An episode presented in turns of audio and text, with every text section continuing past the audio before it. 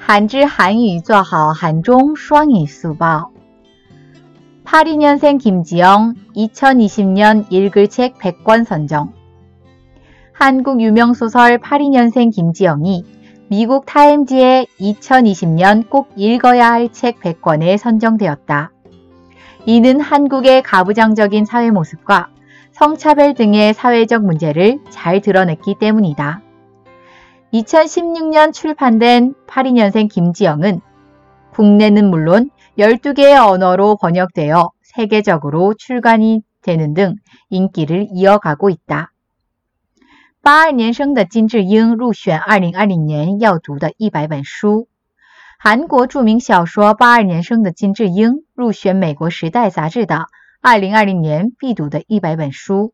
这是因为韩国的家长式社会面貌和性别歧视等社会问题得到了很好的体现。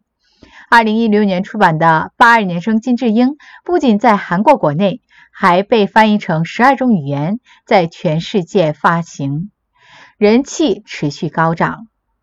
韩语资讯尽在韩知。